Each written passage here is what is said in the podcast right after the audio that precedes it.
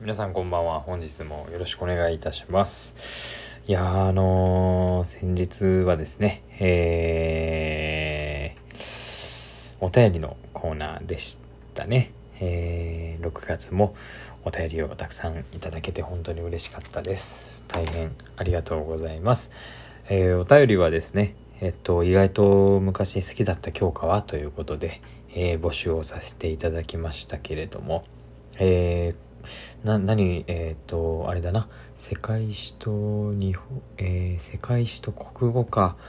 えー、が好きだったっていうお便りをいただいて、えー、わかりますよね。世界史面白いですよね。国語も面白いし、やっぱり、えっ、ー、と、日本というものにやっぱ日本に生まれて興味があるっていうことですよね。うん。まあ意外とっていうことなんで、あのー、意外じゃなくてね、普通に英語が好きだったっていう人は僕の周りいっぱいいましたけど、あの僕の高校は、あの別府市の高校なんですけれども、だいぶ、え、何ですかね、外国語がもあったっていうのもそうですし、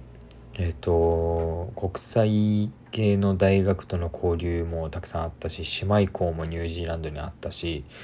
結構外国語系の広告で広告じゃない。高校で、えっと、僕たち普通科でも、えー、1日3回英語の授業あったりとかそういう日も結構あったし、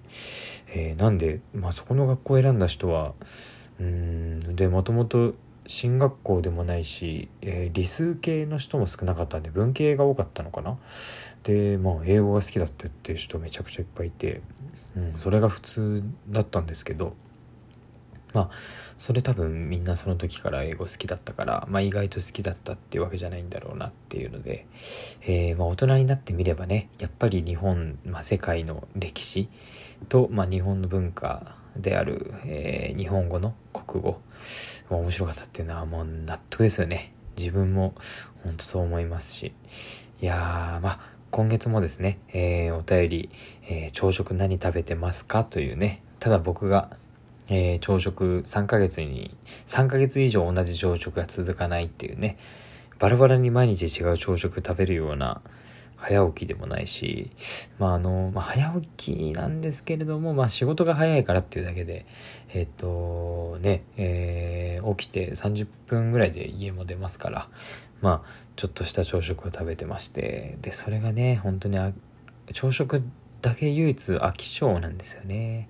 で3ヶ月も持たずに、えー、まあ、なんか新しい朝食ないかなみたいなのを繰り返してるんで、えー、皆さんの朝食をね、ぜひ教えていただけたら大変嬉しいです。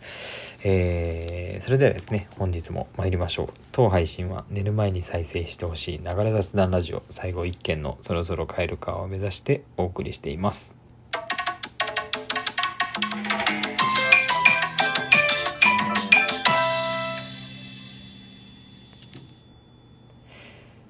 えー、7月、えー、5日火曜日第56回の放送となります。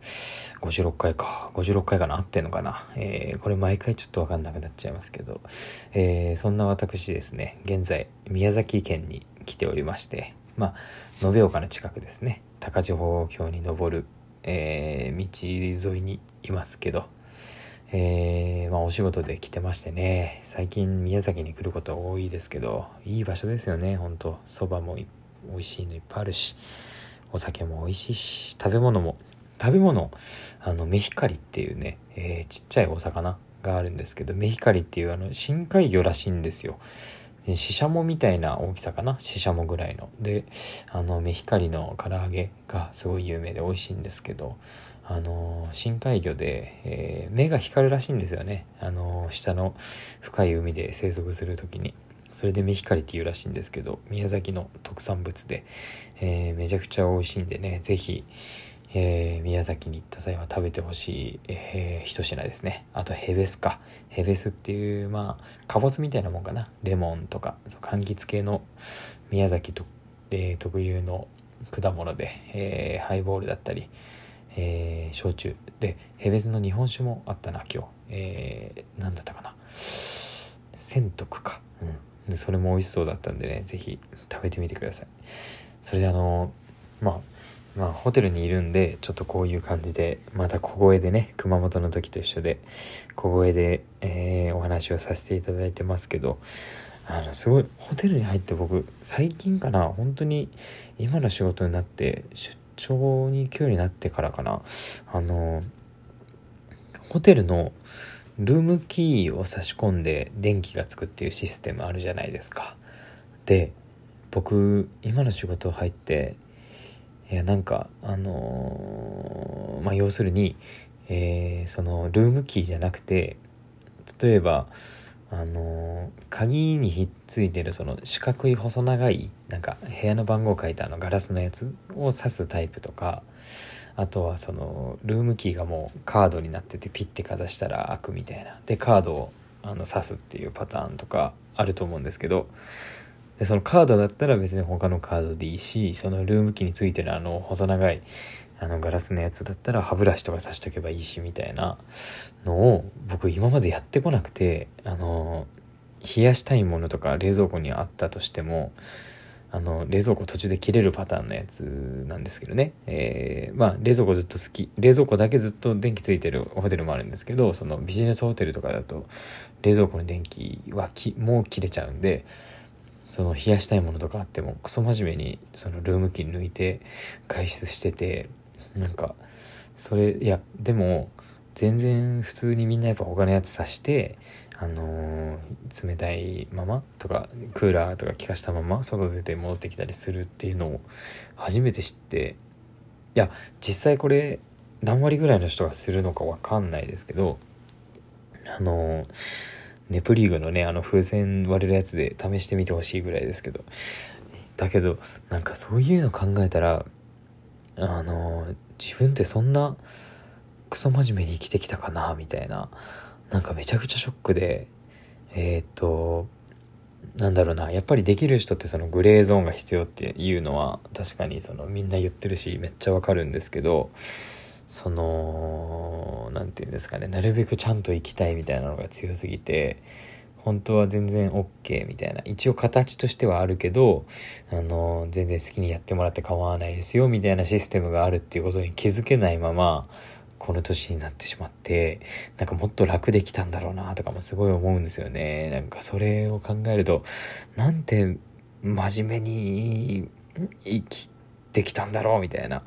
だけど、まあ、僕それがいいのでそうやって生きることで自分をねしっかり保って、えー、自分というもの主体的に動くっていうことが、えー、今までそのやってこれたので良かったんですけどまあなんかねあのー、損はしてるんだろうなっていうね。真面目に生きすぎて。それすごいなんか今感じてあの学生の頃までは真面目じゃなかったんで逆にそのちゃんと生きてきた人たちってあの僕みたいな人のことすごい嫌いだと思うんですけどあの、ね、先生とも仲良かったしなのにあの授業に出てなかったりとかそのねなんかちゃんと真面目にしてないのに先生たちとも仲良くてみたいなのってすごいよく良くないと思うんですよね。ちゃんと授業を受けて話聞いてて勉強しててっていう人からしたら。だからそのすごい申し訳ないことしたなってもう反省の人生なんですけど。まあでもその後ですかね。その反省の人生とか関係なく元の性格なのかな？それでねなんか 抜け道みたいなのを考えずに来ちゃったんだろうなっていうのをちょっと今思ってホテルのルームキーを刺すやつで今刺してますけどねあの外出る時は。ルームキーじゃないやつ。なんかやっと分かったっていうか。あそういうのやっていいんだなって思った瞬間でしたね。まあそのちっちゃいことですからね、あのー、やりますけど、あのー、本当に重要な部分で言うとね自分がブレるっていうのは良くないので、えー、どんだけみんながグレーゾーンをおすすめしてきても僕は曲げないですけれども、うんまあ、それが僕の性格なんでね。それはうんせっかくこうやって生まれてきたんだから取っとこうっていうことでうん変えるべきとこはうん、変えようと思いますけどね。まあ、そういうふうに考えて、えー、まあ、今日一日行動してたんですけどね、まあ、ちょっと宮崎も楽しんで帰ろうと思います。まだあの、木曜日のね、放送の時も宮崎にいるので、宮崎のお話なんかできたり、えー、したらいいなと思うんでね、えー、また是非聞いてください。えー、大変ありがとうございます。あそしてですね、えー、先月もね、本当に、えー、何度も言いますけど、お便り大変ありがとうございました。えー、それではですね、来月のお便りのテーマは、え朝食何食べてますか？えこちらはですね、7月いっぱい、えっと、え募集しまして、えそのお便りを、えいただいて読ませていただくのは7月の末となります。え7月いっぱい、朝食何食べてますかという、えー、テーマでお便りを募集しております、えー、よろしくお願いします。こちらのお便りの送り先はラジオトーク寝る前酒場ページのリスナーからのお便りを募集中という枠があるので、そちらを押していただいて、そちらから送っていただく形となっております。えー、そして、えー、こちらのラジオを聴いていただいて、えー、楽しかったな、面白かったなと思ってくださる方いらっしゃいましたら、いいねボタン、ニコちゃんマーク、ネギのねぎらいマークなど、えいくらでもね、押せるようになってますので、えたくさん連打をよろしくお願いします。たくさん連打していただけると、え、皆様のおすすめの中にも、え、僕の、え、やらせていただいているラジオ「尾上大河の寝る前酒場」ページが出てきて、えさらにたくさんの方に聞いていただけるようになってますので、えそちらですね目標に頑張っております。えー、ぜひ、え気に入ってくださった方、えー、いいねマーク、ニコちゃんマーク、ネギのねぎらいマーク、たくさん連打をお願いします。尾上大河の寝る前酒場では、テーマに沿ったお便りや日頃の悩みなど、随時メッセージをお待ちしております。えー、本日もですね、大変ありがとうございました。えー、毎週火曜、木曜夜23時にラジオトークというアプリから放送しています。ありがとうございました。おやすみなさい。